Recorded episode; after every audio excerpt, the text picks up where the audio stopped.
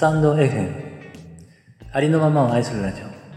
パーソナリティの一郎です。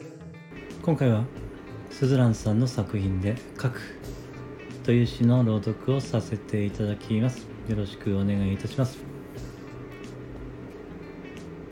書く作スズラン。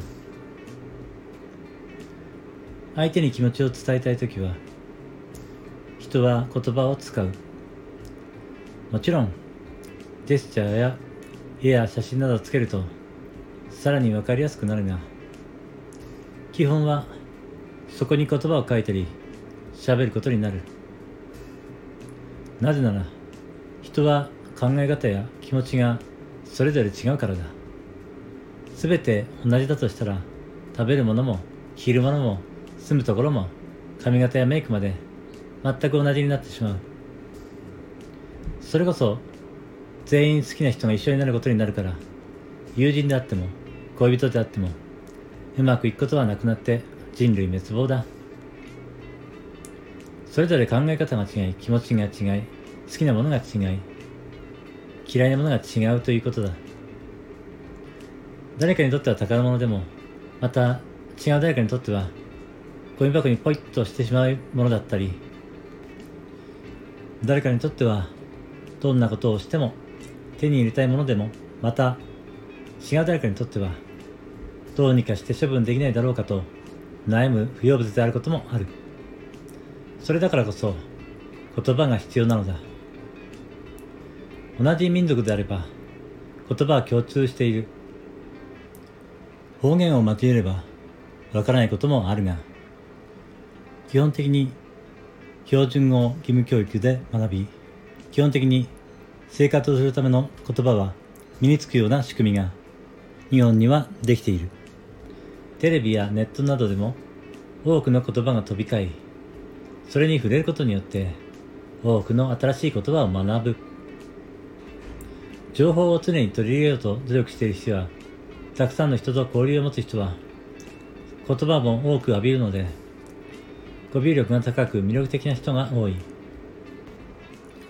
世界で名を残す偉人たちの言葉が今でも多く残り書籍やネットでの雑談などでも受け継がれて人々がそれを糧にして日々頑張れているということは言葉にはやはり言霊があるのだろうそして面白いのが多くの偉人の場合受け継がれている言葉は偉人本人が記した言葉ではなくその言葉に感銘を受けた人が書き残していることが多くある。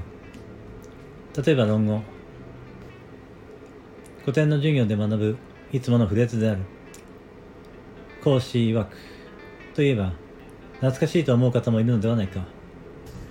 論語は講師の孫弟子など複数人による編纂と目される書物でありここの詩は先生を指す。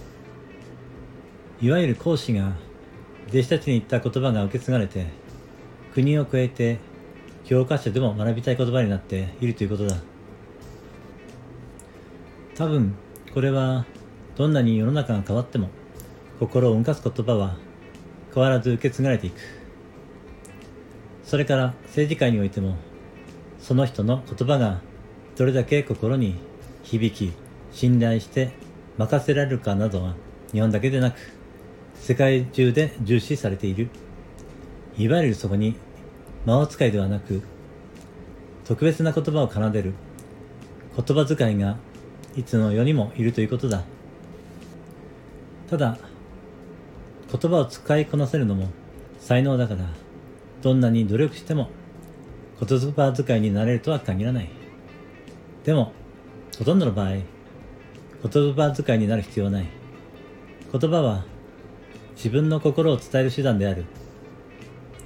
手段なので言葉がいらなくても伝わるのなら使う必要もないのである。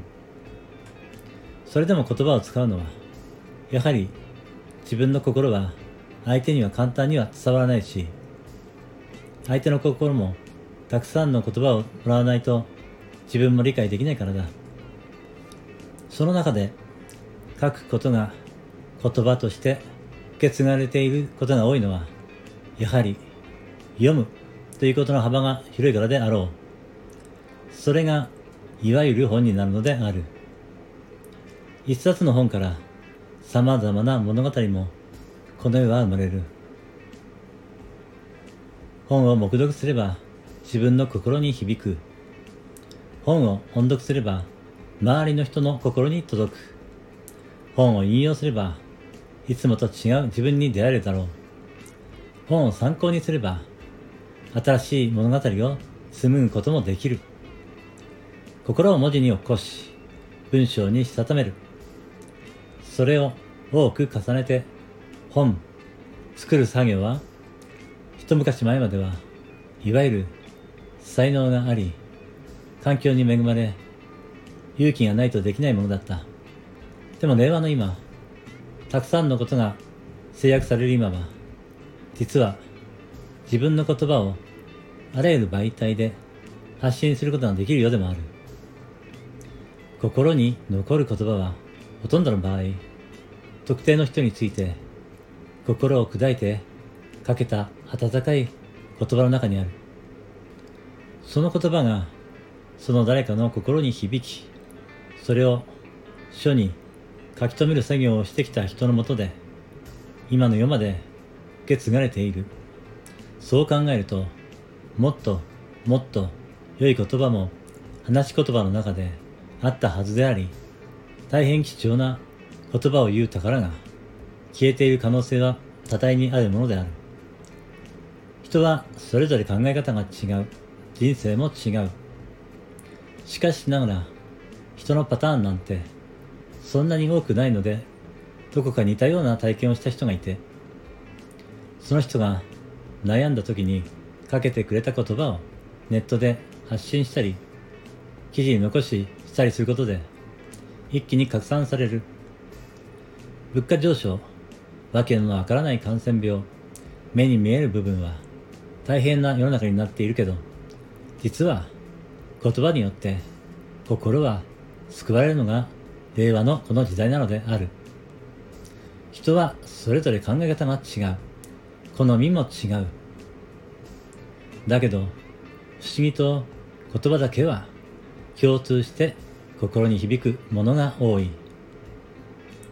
大切な人を思い、かける温かい言葉や、大事な人を思い、時には厳しい言葉や、他の知らない誰かが聞いても、心に響くのである。君が書いている言葉、私が書いている言葉も、もしかしたら誰かの心に響くかもしれない。どんなことでも響くかもしれない。